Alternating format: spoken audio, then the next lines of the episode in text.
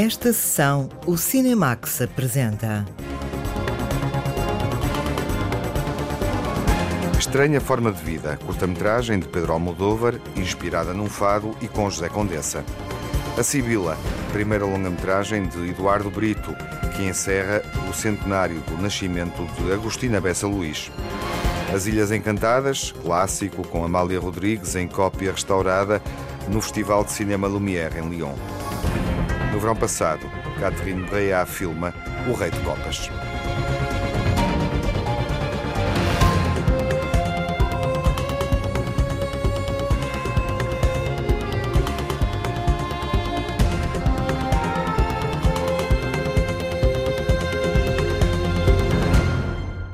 Em estranha forma de vida, a nova curta-metragem de Pedro Almodóvar, há um amor florido que acontece num lugar selvagem, inóspito. É um filme sobre um casal de vaqueiros, interpretados por Ethan Hawke e Paul Pascal, com José Condessa, num papel secundário. A jornalista Lara Marques Pereira assinala a estreia de Pedro Almodóvar na realização de um western e de José Condessa no universo de Almodóvar. Foi um dos filmes mais aguardados da última edição do Festival de Cannes, apesar de ter pouco mais de meia hora de duração e ter sido exibido fora da competição. Estranha Forma de Vida é uma novidade na carreira de Pedro Almodóvar, um western rodado nos estúdios em Almeria, Espanha, falado em inglês. Ethan Hawke e Pedro Pascal são os protagonistas, duas estrelas à escala de Hollywood que revivem um amor proibido dos tempos de juventude. Don't look at me like that. How do you want me to look at you?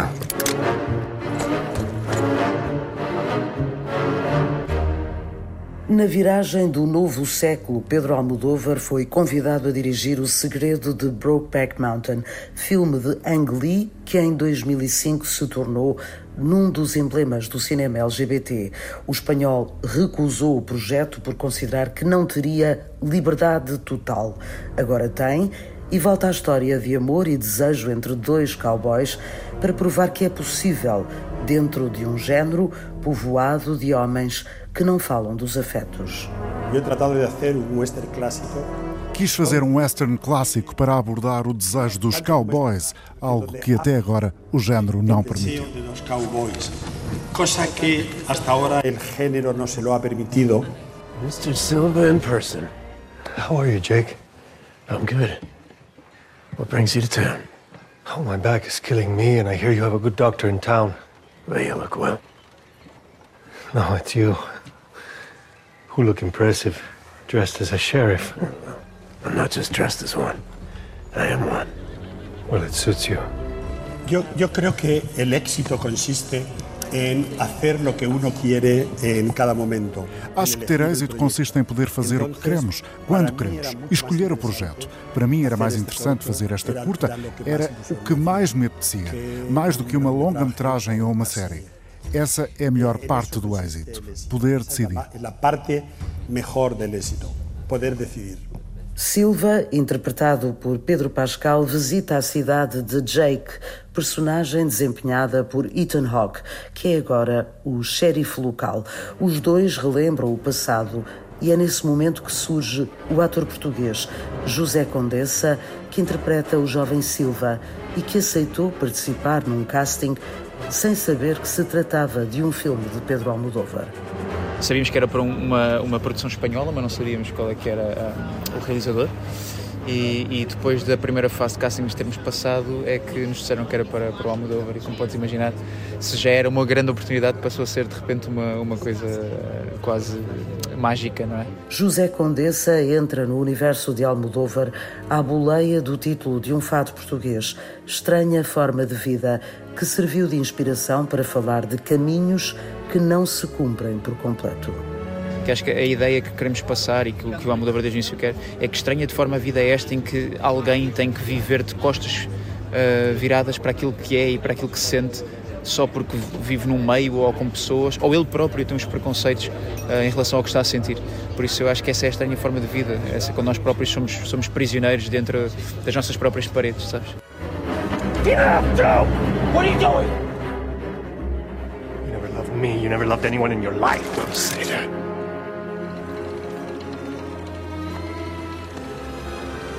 Um western revisitado à luz dos nossos dias, capaz de abordar temas que até aqui pareciam não caber no género.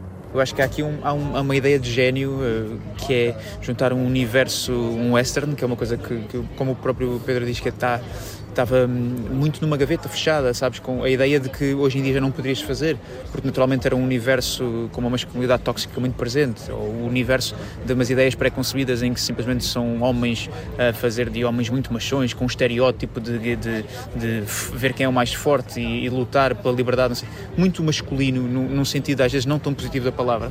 Um, e de repente ele pega nisso, põe aos dias de, não os dias de hoje, mas com, aos olhos dos, de, de, dos, dos, criadores de hoje em dia e faz uma obra em que pega numa coisa super tradicional, realiza de uma forma tradicional e clássica, digamos assim, mas com um tema totalmente diferente, em que põe dois homens a amarem-se profundamente num universo em que não, não lhes é permitido amar. O próprio realizador também assumiu no Festival de Cannes que Estranha Forma de Vida é um western muito abstrato e feito à sua medida. Quiero decir, he rodado el western a mi manera. Filmei um western à minha maneira. Sabia que não queria fazer um faroeste italiano. Sobre isso tinha a certeza.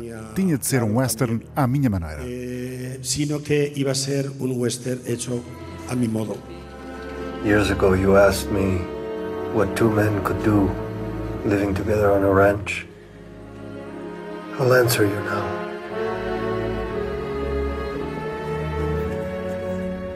Estranha Forma de Vida foi produzido pela casa Yves Saint Laurent, que confere ao guarda-roupa a elegância que a marca exige e dá aos cowboys da história o charme e a estética do cinema de Almodóvar.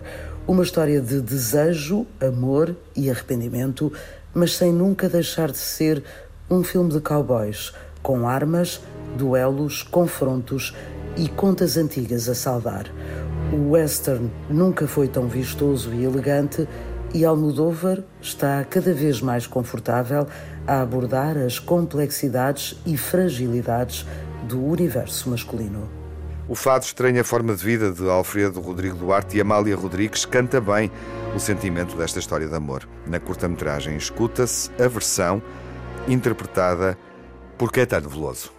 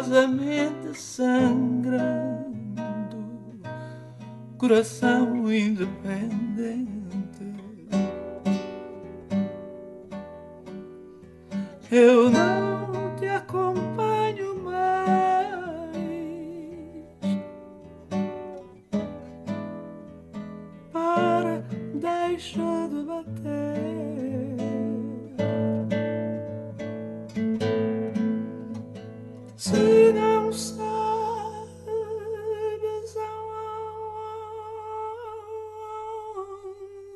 vais, porque em correr, eu não te acompanho mais. A estranha forma de vida cantada por Caetano Veloso na curta-metragem de Pedro Almodóvar sobre um amor florido, contrariado e impossível. O centenário do nascimento de Agostina Bessa Luz termina com a estreia nacional da Sibila, primeira longa-metragem de Eduardo Brito, realizador que conhecemos através de diversas curtas-metragens, e também vamos falar disso neste encontro, que tem Maria João Pinho interpretando Joaquina e Joana Ribeiro, a sobrinha, Germa, que é Agostina, despertando para a escrita, despertando também para o lugar, para a vida, para o território. A história conta-nos, eh, mostra-nos uma família do norte de Portugal. É um filme sobre o poder no interior das relações familiares ao longo de quase um século de história. Foi uma história muito macabra. Foi tão terrível, primo Bernardo. Não sente culpa? Mas alguém tem culpa de alguma coisa. Joga-se e perde-se. Luta-se e é-se vencido. O mal que atinge um membro cura-se ou tolera-se. Quando atinge um organismo inteiro, o homem sabe que é então uma questão de vida ou de morte. Ataca e defende-se. Você especula, como a nossa falecida Sibila. Eduardo Brito é nosso convidado, está de volta ao Cinemax, desta vez na rádio. Olá, Eduardo, viva! Olá, Tiago. Bem-vindo. Muito obrigado. Agostina Bessa Luís é uma escritora cinematográfica um, e, e, e, com obra adaptada ao cinema de diversas formas. Faltava a Sibila? Faltava a Sibila, a e Ronda só, da Noite. Já percebi. falta muito, falta muito. Mas era essencial. Uh, podemos dizer que a Sibila já poderia ter sido filmada. Desde 1954 que estava à espera disso. Não, hum, acho que há uma, uma. É uma ambição antiga, tanto quanto sei. A escritora sempre quis, ou sempre, sempre teve o desejo de ter de ter a Sibila adaptada, adaptada ao cinema. Há pouco falavas se, se, se a Agostina era uma escritora cinematográfica. Eu acho que quanto mais vou lendo Agostina Bessa Luís, mais sinto que é uma escritora que brinca no melhor sentido da palavra, joga com o cinema, que é também um jogo. Ou seja, não, não, não, não faz a vida fácil a quem, a quem trabalha os, os, livros dela, ou pelo menos a mim, não me fez a vida fácil no melhor dos sentidos. Mas esse também é o grande desafio, é encontrar cinema ali. O cinema existe em tudo ou em quase tudo e andar à procura de, de, de que filme é que este, que filmes é que a Sibila tem, tem dentro de si nas suas páginas é um desafio fantástico. Essa é a maior dificuldade. É, não, não, deixa de ser, no melhor dos sentidos, um exercício muito divertido para quem é feliz a fazer o que faz, como é o meu caso, felizmente, passo, passo a redundância. Mas é, é uma questão de decisão, ou seja, é uma questão de ir à procura e de perceber que se vamos por este caminho, não podemos ir por outro, não é? Há aqui um princípio de Heraclito, não é? A funcionar no, no, seu máximo, no seu máximo esplendor. Mas é também, ou seja, dentro desta diversão que é, deste, deste prazer, vá, digamos assim, entre o literário e o cinema, de andar à procura de um filme num livro com a dimensão a, a, e o peso, entre aspas, da, da Sibila, é também uma tarefa uh, árdua, não é? Ou seja, não é, não é propriamente, ou seja, não é fácil, naturalmente que não, e implica uma série de escolhas que depois, no final, vão dar, vão dar a versão que, que é filmada, não é? Uhum. E esse trabalho é um trabalho, lá está, de aprender a viver com as decisões, com o que fica de fora das decisões que se tomam, porque o amor e a ternura que se tem ou que se vai ganhando, ou no meu caso, que, que ganhei pelo livro, Uh, dava vontade de filmar da primeira à última palavra, sei que isto é possível, mas infelizmente ou não, não é. Podemos, obviamente, uh, encontrar cinema na obra da, Agostina, no modo como ela escreve e como brinca, nas possibilidades que põe, mas no cinema, lembrando Manuel de Oliveira, é inevitável neste breve encontro que temos aqui na rádio falar também disso. Um, dos filmes que realizou a partir de Agostina Bessa Luís. Para alguém que chega à longa-metragem adaptando a Sibila, os filmes de Manuel Oliveira foram importantes? Sim, claro que sim, os filmes e os livros. Ou seja, uh, posso-te responder de duas, duas, duas maneiras. Uma, uh, com, alguma, com alguma piada, acho eu, que é o melhor é não pensar nisso, não é? a bem do trabalho que se está a fazer e da própria, da própria autonomia que esse trabalho exige. E procurar uh, algum distanciamento? Não pensar, ou seja, numa primeira, ou seja, a segunda parte da resposta era numa primeira fase, naturalmente, que eu vi todas as adaptações que, que, que foram feitas a partir, acho que foram todas, a partir de livros de, de Agostina Bessa Luís e li, como parte do meu processo de trabalho de adaptação do guião, e li também uh, uh, os livros adaptados. Mas esse é um exercício que eu já faço quase enquanto espectador, em, em, em, em fanático do cinema, que é muitas vezes vou ler filmes que vi, entre aspas. Ou seja, mas como parte do processo de adaptação do, do, do livro, o processo de transposição da Sibila para um guião filmável, esse foi, foi, foi um ponto importante de investigação, como foi também as conversas intermináveis que tive com, com Mónica Baldac, uhum. conhecer o espírito do lugar, de, de, da Quinta do Passo, não é? que no livro é a Casa da Vessada, Sim. ali do Val do Souza, do Val do Tamaqui Souza, estar lá e, e sentir, uh, sentir aquilo que é descrito. Depois, como é óbvio, a partir de uma certa altura, o melhor é desligarmos-nos até do próprio livro, não é? Não só dos filmes, claro que sim. Claro. Não os perder de vista, mas sim. até tentar encontrar respostas quando surgem dúvidas dentro de nós. Ou seja, porque nós já somos um bocadinho o resultado desses visionamentos, não é? De, dos filmes, de, de, do número de vezes que vimos esses filmes, do número de vezes que vimos esse, que lemos o livro. E neste caso, muitas vezes, quando, quando, quando as coisas pareciam encravar, mais do que abrir o livro à procura de como é que a Agostina resolveu isto aqui, é como é que eu, sem me perder os quadrantes, consigo, consigo dar conta disto. Uhum. Falando ainda das, eh, das dificuldades ou dos desafios da adaptação da obra, eh, os maiores desafios colocaram-se ao escritor argumentista eh, ou ao realizador de, de cinema que concretiza a primeira longa-metragem a partir de Agostina Bessa Luís? É uma boa pergunta. Acho que é ao argumentista. Porquê? Porque se está mais próximo de uma certa origem, não é? Quando se vai filmar, quando, quando, quando se vai filmar, já se está noutro campeonato, acho eu, já se está noutra liga, já se está com uma distância uh, relativamente grande uhum. àquilo que, que ao primeiro eco, ao, ao, próprio eco das palavras do livro. Uh, como, como argumentista, uh, diria o processo é mais lento até, não é? Ou seja, tive quase dois anos, ou um ano e muito, entre, entre outros trabalhos, a, a, trabalhar na, no argumento da Sibila. E aí há uma relação mais próxima, não é? Com, com tudo, estamos mais próximos de, do magma uh, inicial, onde vamos, onde vamos buscar as coisas. E, portanto, essas, essas dificuldades aparecem e são, são, são curiosas, acabam por ter o seu encanto, não é? No sentido de, a páginas tantas, e aqui aplica-se bem o a páginas tantas, a, a, a compreendemos, ou eu compreendo, e os adaptadores, as pessoas, meus colegas de trabalho também compreendem que para determinada passagem não há propriamente uma. Ou seja, as decisões que se tomam são decisões que entre aspas, e de uma maneira muito prosaica, inflacionam 10 vezes o filme para um pequeno capricho de cinema. Será que isto se faz? Será que não se faz? Como é que nós continuamos a contar o livro sem isto? Ou como é que, transforma, ou como é que importamos qualquer coisa de fora? E o filme tem vários exemplos de, de, de situações, de ações que não estão no livro, mas que, que importadas, passa a expressão, mantêm ou continuam o, o espírito da obra. E esses desafios, ainda por cima, com um processo muito mais solitário do que uma filmagem em equipa, ou uma rodagem em equipa, esses desafios são desafios que, que, levamos para a travesseira, que tentamos, de certa forma, a, a responder durante os sonhos. Uhum. Olhando para o filme, para o espaço local onde foi filmado, seria interessante perceber até que ponto é que esta casa, a casa escolhida, a casa que vemos, eh, é determinante para definir as estruturas sociais um, eh, e familiares, também a passagem do tempo. Até que ponto é que é importante para entender o lugar onde Agostina onde Agostina sai, está e de onde Agostina parte. A casa. Sim. A casa de, de, de, da Vessada. A casa, ou seja, o processo de, da casa, ou seja, a casa é uma personagem fortíssima no, uhum. no, livro, não é? Abre e fecha, abre e fecha a história uh, em, em, diferentes, em diferentes tempos.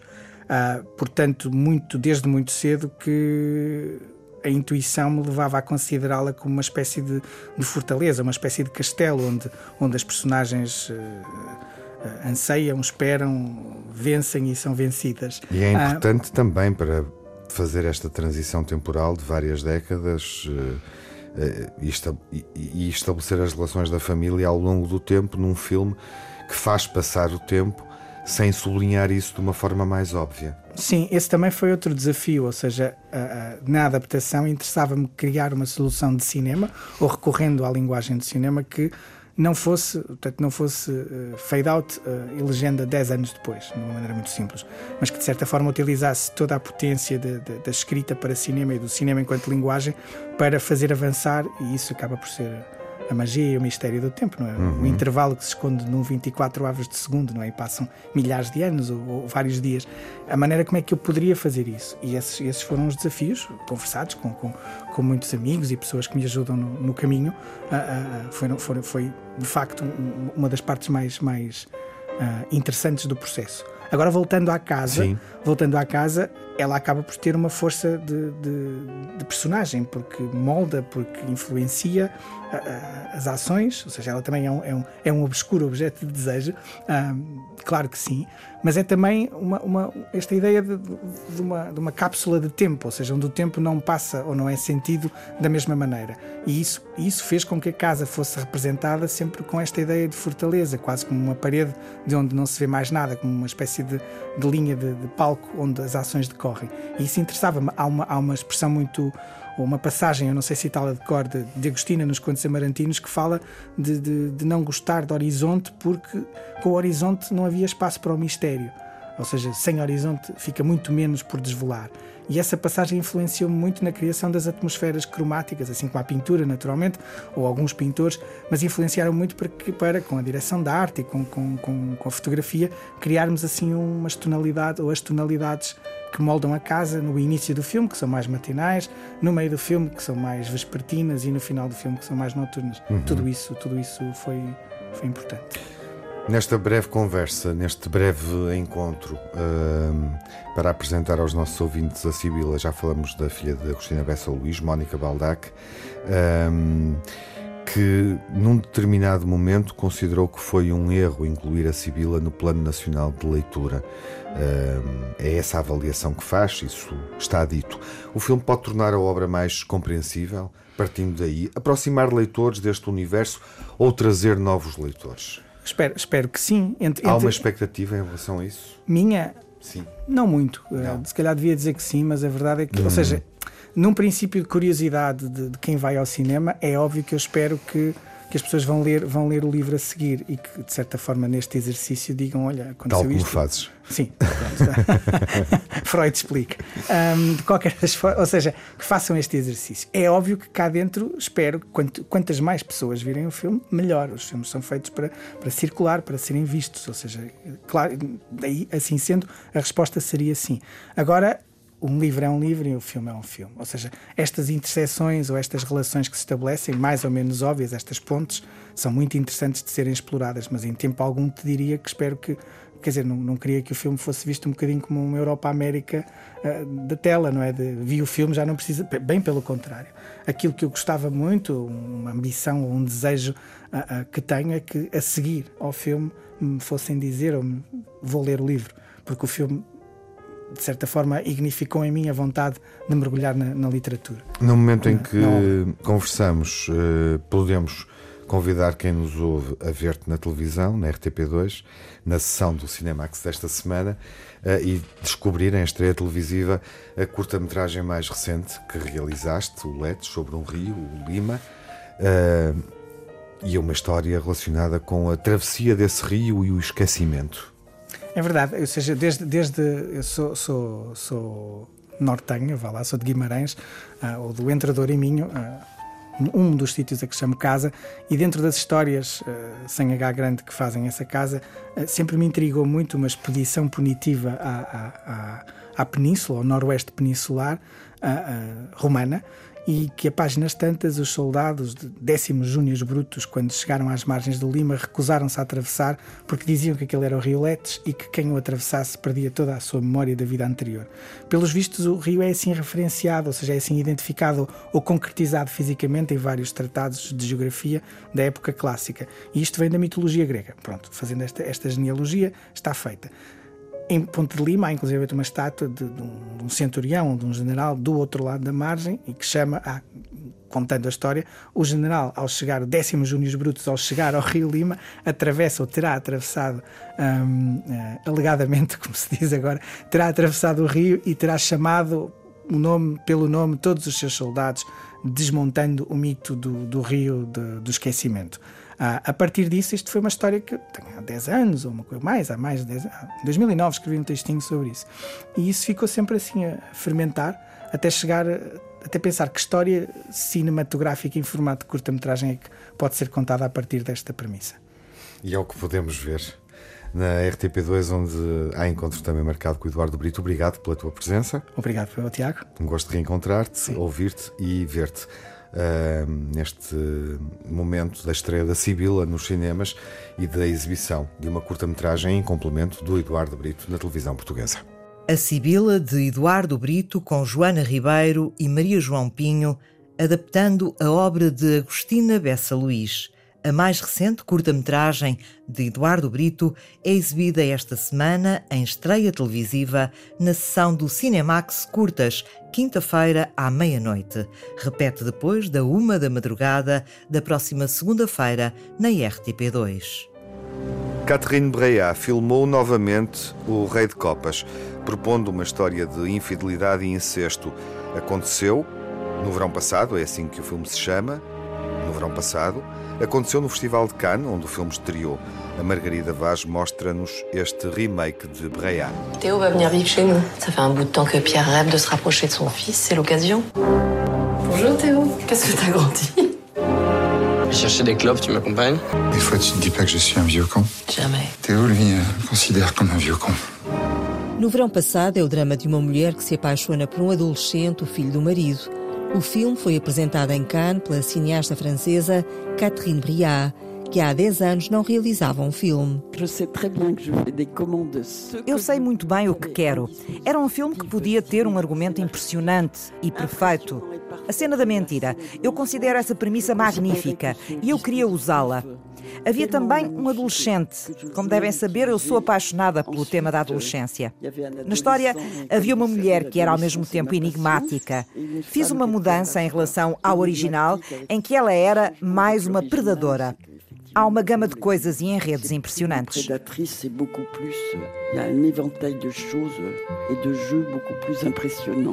No verão passado é um remake do filme dinamarquês Rainha de Copas, vencedor do Prémio do Público no Festival de Sundance em 2019. Na origem está uma história de adultério de uma mulher com o jovem enteado, mas a realizadora Catherine Briat quis evidenciar o lado romântico e sem leituras moralistas. A cineasta francesa recusa reduzir, no verão passado, a um filme erótico ou sensual. Trabalha as cenas de nudez com naturalidade. Uma cena de amor tem tudo a ver com o que está em jogo. É a razão de ser da nossa vida e não podemos representá-la da forma medíocre como a classificamos normalmente. A cena de nu devemos recusá-la, dizem vocês. A cena tem de ter um significado e temos de ver como estamos na vida naquele momento onde não olhamos para nós próprios. A ficção serve um objetivo e chega numa altura em que as cenas de amor têm um significado. A certa altura, as cenas de amor só se vêem em filmes pornográficos, praticamente, ou os cineastas elegem-nas. Não as quero ali por esse motivo. Quero essas cenas porque quero mostrá-las como nunca foram mostradas, isto é, na intimidade absoluta, onde finalmente nós aparecemos a nós próprios e somos vistos pelo outro. J'ai eu des vrais échanges avec Théo. Il m'a dit que vous deux, vous... que tu as une liaison avec mon fils. Tu vas pas me dire que tu l'as cru une seconde. Je sais plus qui croire. Ton fils est un monstre. Mets-toi bien ça dans la tête. Ana é a personagem da mulher casada que se envolve com Theo, o enteado menor de idade. O papel é de Léa de Roquer. A atriz francesa preparou-se antes das filmagens e depois procurou nas cenas íntimas a confiança no outro ator, bem mais jovem. Pas le même âge, donc euh, não tenho a mesma idade, por isso tive de assumir a responsabilidade de não lhe impor a minha forma de agir, mas tinha muita confiança nele e, acima de tudo, a preparação começou muito antes, com conversas que tive com a realizadora Catherine. Eu disse-lhe: preciso que me expliques em termos muito concretos como é que estas cenas se vão desenrolar, porque tenho limites que há coisas que não sei se posso fazer. A Catherine fez um esboço das cenas, explicou-me as sequências e como filmá-las, o cenário, os enquadramentos que queria mostrar nas cenas e e dentro disso deu-nos muita liberdade para introduzir emoções que não podíamos ter previsto de antemão, o que é interessante. O que é também misterioso neste filme e nesta personagem é o caos dentro desta mulher. O caos que há Tu veux une bière Mais il va falloir d'abord passer par le magnétophone. Il va falloir me raconter ta première fois. Assieds-toi, j'ai à te parler. No verão passado, a estreia de Samuel Kircher no cinema tem o papel do adolescente Theo. As cenas mais íntimas não intimidaram o jovem ator. En lisant le scénario, euh, Quando li o guião, fiquei muito sensibilizado com esta personagem que nunca tinha sido tida em conta pelos pais, que nunca tinha recebido a atenção de ninguém e que, de repente, pela primeira vez, é tratado como adulto. Tinha uma mão estendida para ele. Por isso, cada cena foi muito, muito orquestrada, quase como se fosse uma coreografia. Depois, fiquei muito tranquilo como Catherine me apresentou as cenas e tive a sorte de os meus pais já conhecerem a Leia. É alguém muito atencioso e generoso. Quando revejo o filme, digo a mim próprio que a primeira cena de amor é quando nos apercebemos de que tudo o que acontece um pouco antes é apenas um fascínio, uma forma de ser um pouco rebelde, que, na verdade, esconde uma ferida que penso ser claramente visível nessa cena. O romance incestuoso e escandaloso vivido no verão passado foi apresentado em Cannes e em Portugal teve antestreia na Festa do Cinema Francês. É um filme transgressivo de uma madrasta que tem um envolvimento amoroso e sexual com um enteado menor de idade. Veut que tu me rejettes pour t'avoir pour lui tout seul. On est une famille. On devrait pouvoir se faire confiance. E o desejo, que no cinema de Catherine Breillat é sempre descontrolado ou excessivo, é esse desejo que destrói uma família. No verão passado, é um drama sobre culpa, abuso de poder e manipulação. Um remake do filme Rainha de Copas. O projeto Filmar de digitalização e restauro da Cinemateca Portuguesa continua a apresentar novos filmes, cópias restauradas em festivais de cinema e também no Cinemax Curtas. Vamos falar disso. Há sessão de cinema clássico esta semana na RTP2 e há uma, uma novidade, um dos filmes restaurados, uma das longas metragens restauradas, As Ilhas Encantadas, vai ser apresentado no Festival Lumière, Festival de Cinema Clássico, que acontece em Lyon, em França. É um dos filmes que cumpre o objetivo de digitalizar e restaurar 10 mil minutos de cinema clássico português. Projeto coordenado pelo Tiago Bartolomeu Costa, que está connosco. Olá, Tiago, bem-vindo. Muito obrigado, Tiago. À nossa emissão do Cinemax na rádio, na Antena 1, para falar de uma sessão que acontece em breve, uma estreia para todos os, os efeitos, uh, de um filme clássico uh, português num grande festival dedicado ao cinema clássico. Talvez o maior festival, o mais importante festival de cinema clássico do mundo? Ou é um exagero dizer isto? Não é um exagero porque tem um mediatismo e uma capacidade de atração de nomes que muito se deve ao facto dele ser dirigido pelo Thierry Frémaux, que também dirige o Festival de Cannes, uhum. mas na verdade, se nós quiséssemos ser completamente. E, e, e, há esta relação simbólica com o facto de acontecer na cidade onde o cinema foi inventado. Exato. E no sítio onde o cinema foi inventado, tanto na fábrica, na fábrica dos Irmãos Lumière. Há depois um outro festival, que é o festival de, organizado pela Cinemateca de Bolonha, que uhum. é clássico, o histórico, importante. Reencontrado. Exatamente, o cinema reencontrado. E portanto, hum, eu não sei se eles vão ouvir, se eles vão ouvir esta. A Cinemateca já esteve nos dois, portanto está bastante confortável com essa, com essa disputa. Não vão levar a mal. Um, não vão levar a mal. Mas há uma relação que uh, é muito importante um, da Cinemateca com o Festival Lumière. É que não só não é a primeira vez que a Cinemateca vai apresentar ali um filme, como Portugal foi país convidado infelizmente, uh, no ano em que uhum. depois estávamos em pandemia e, uhum. portanto, o programa que estava em cima da mesa não pode ser cumprido.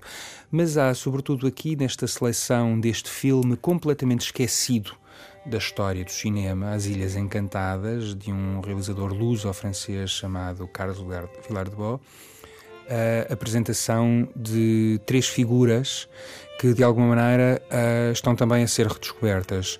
Não só um muito, muito jovem Pierre Clémenti, que tinha acabado de rodar o Leopardo do Luquino Visconti, que se há de tornar uma figura da contracultura, o Pierre Van Eyck, que é um ator que oscilava entre o teatro e o cinema e que foi muito, muito importante na década de 60, mas sobretudo, sobretudo, Amália Rodrigues, que no início da década de 60 era uma estrela ainda maior em França e esta coprodução que António da Cunha Teles traz para Portugal e que é rodada na Ilha da Madeira, é, foi para nós uma surpresa muito grande que ela fosse escolhida por um festival que, apesar de tudo, tem uh, uma vontade de trazer filmes que sejam mais reconhecíveis, não é? E sobretudo tem uma dimensão de mercado que que as distribuidoras a seguir podem trabalhar. Este é um filme que.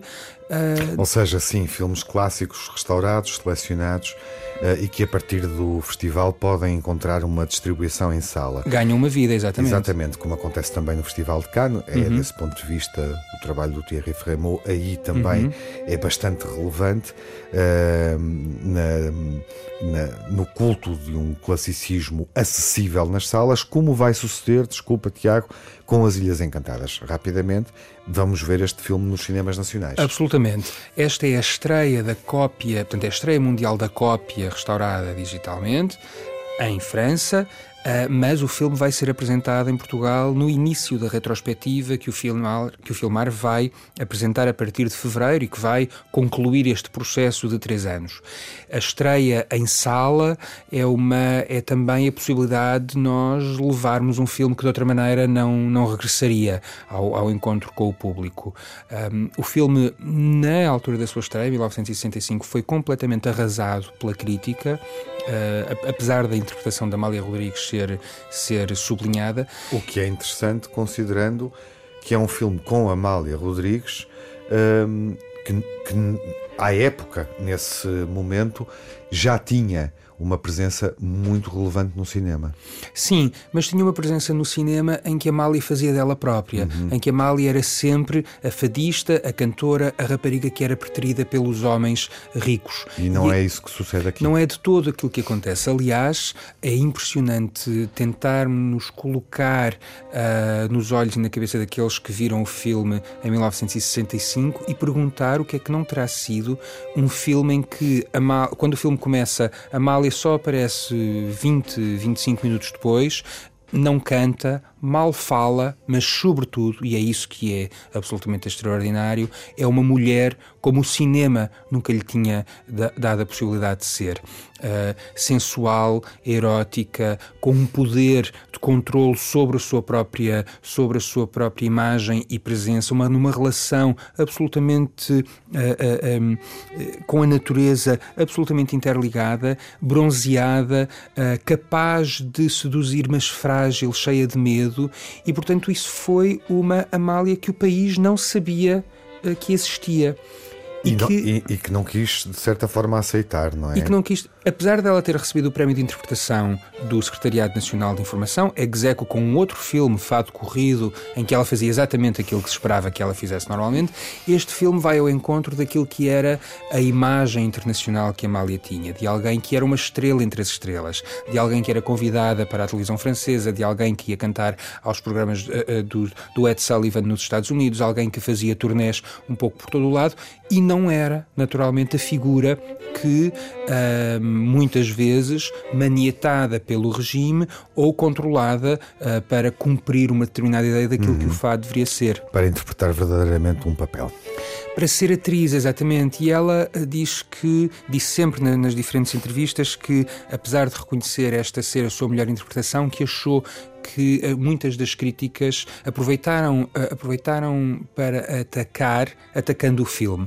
Se o filme tem algumas fragilidades, terá certamente o cinema português, é um cinema feito de tentativas de invenções, de Sim, soluções. E de muitas imperfeições. E de muitas imperfeições. Que decorrem do processo e Sim, da circunstância. E que, e que uma figura como António, Cunha, eh, António da Cunha Teles, que ao mesmo tempo produziu todos os outros realizadores contemporâneos desta, desta vaga do novo cinema, tem aqui a possibilidade de fazer alguma coisa diferente e, portanto, é um risco gigantesco em 1965, como é uma aposta que nos deixa muito uh, felizes de podermos levar um filme novo a um festival que uh, vai ter que dialogar com inéditos do Azul, com o prémio Lumière dado a Wim Wenders, que também filmou uhum. Amália Rodrigues, com, com uma série de clássicos que farão parte da história do cinema e este agora vai fazer também. Não a ouvimos aqui porque a banda sonora do, do filme não nos dá acesso a Amália cantando. Curiosamente, na mesma semana em que também estamos a falar nesta sessão do Cinemax na rádio, na Antena 1, uh, nesta semana em que Amália uh, no cinema inspira a curta-metragem de Pedro Almodóvar, está em exibição a partir deste momento, estranha forma uh, de vida. Portanto, Amália bem viva uh, esta semana uh, e, obviamente, antecipando neste encontro com o Tiago Bartolomeu Costa esta exibição das Ilhas Encantadas no Festival Lumière em Lyon. Vai estar nos cinemas no início do próximo ano, nos, nos nossos cinemas. Tiago, fazemos um desvio, aproveitamos este momento na rádio para antecipar algo que vai acontecer numa sessão do Cinemax Curtas na RTP2, quando começar o DOC Lisboa, dentro de uma semana, sensivelmente, à data em que estamos no ar, contando o tempo a partir desta, desta, da data desta emissão, ah, que é a exibição de Albufeira, de António de Macedo, um filme de 1968. Chegamos ao Algarve a 24 de agosto, ao fim da tarde. Estou a fazer esta gravação no meu gravador portátil na própria noite da chegada, no quarto do hotel. Um filme turístico, com um objetivo turístico, mas que hum, é muito mais do que isso. É, sobretudo, uma forma muito curiosa de António de Macedo responder a uma encomenda que foi feita pela região do turismo no final da década de 60, que queria vender o Algarve como um paraíso para os eh, públicos, os clientes britânicos. A verdade é que funcionou, porque o Algarve é efetivamente uma colónia inglesa desde, desde há muito tempo. E aquilo que o António de Macedo faz é utilizar, como aliás já havia feito noutros filmes que haviam sido encomendas da Tabaqueira, da Sagres, aquilo que não o deixavam fazer no cinema. É preciso dizer que António de Macedo é um dos mais injustiçados realizadores do cinema novo. Ele é fundador, com Paulo Rocha, com Fernando Lopes, com António Cunha Teles, um, de tudo aquilo que vai ser a mudança do, do, do, do cinema do cinema em Portugal e que vai acompanhar as vagas 70. exatamente uhum. e que vai acompanhar as vagas as vagas europeias absolutamente mas que faz, traz, propõe que através desses filmes institucionais uh, aquilo que ele não podia fazer na longa-metragem tenta fazer na curta. E este é um filme que utiliza o pretexto de uma viagem de uma jornalista com duas amigas, uma jornalista inglesa com duas amigas ao Algarve para conhecerem a região e de repente aquilo está lá tudo. Está lá a praia, está lá o sol, está lá a comida, estão lá os ranchos, está lá uh, um, a ideia de um sítio em tudo distante das imagens que se sabia e das histórias que se contavam de um país que, apesar de tudo, apesar da Primavera Marcelista, estava em ditadura. O que é que lá não está? Aquilo que se escondia nas ilhas onde viviam as comunidades, aquilo que era a pobreza absolutamente humilhante na qual viviam as, eh, as populações dos diferentes territórios algarvios, mas que não surgem neste filme porque, precisamente pelo olhar da jornalista, o António de Macedo vai construir um falso Algarve que responde ao caderno de encargos da região de turismo, não deixa de ser um filme promocional, mas é um filme profundamente falso e irónico sarcástico, uh, onde aquilo que é a nossa noção de como é que podemos ser, muitas, muitas vezes nos podemos vender para parecermos qualquer coisa, nos pode a seguir vir morder e é um filme de uma, de uma atualidade relativamente àquilo que são as condições nas quais hoje nós ainda vivemos, um, daquilo que são os fluxos migratórios, a pressão urbanística, a transformação das paisagens, o abandono das populações,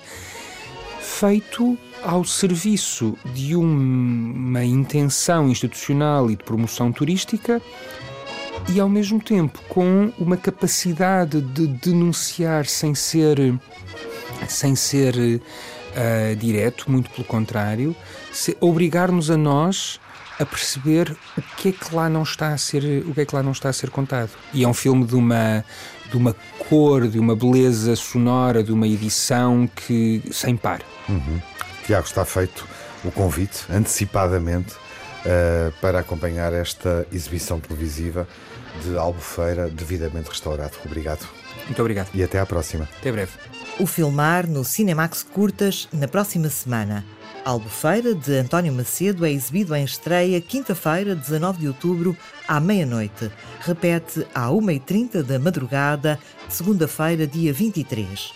E o filmar no Festival Lumière de Lyon, com a estreia internacional da nova cópia restaurada de As Ilhas Encantadas, com Amália Rodrigues. O novo filme de Martin Scorsese é sobre os índios Osage. E se quiser assistir à estreia na próxima semana, vá a cinemax.rtp.pt, onde pode ganhar convites duplos.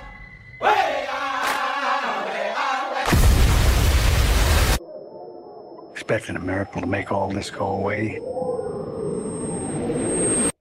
You know they don't happen anymore. Assassinos da Lua das Flores vai estar em destaque na próxima sessão, quando estrear nos cinemas nacionais. Até lá, fiquem bem, saúde.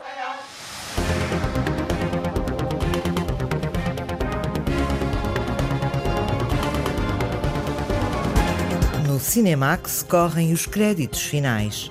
Edição e coordenação de Tiago Alves e Lara Marques Pereira, com Margarida Vaz. Sonorização e pós-produção de Cláudio Calado. Banda sonora original de Cinemax, composta por Nuno Miguel e remisturada por César Martins.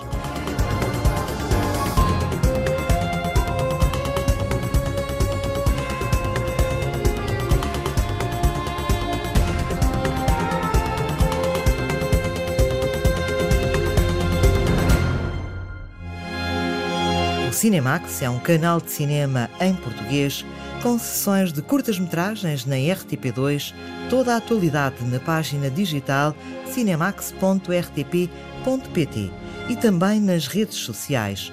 Pode seguir-nos no Instagram, Facebook e no Twitter.